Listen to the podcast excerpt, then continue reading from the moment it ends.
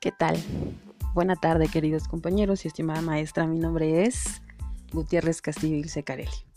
Eh, bueno, el tema el cual voy a hablar y desarrollar brevemente es de diversidad cultural. Eh, bueno, la diversidad cultural se refiere o lo puedo entender a la variedad de culturas que interactúan y conviven en un mismo espacio geográfico que es compartido por un gran número de personas capaces de reconocerse y diferenciarse unas de otras. Podemos decir que nadie obviamente es físicamente igual a nadie, de la misma forma que las creencias, metas, sueños o la ideología misma. Entonces es un día a día el cual nosotros vivimos, ya sea en la escuela, trabajo o convivencia en tu círculo social.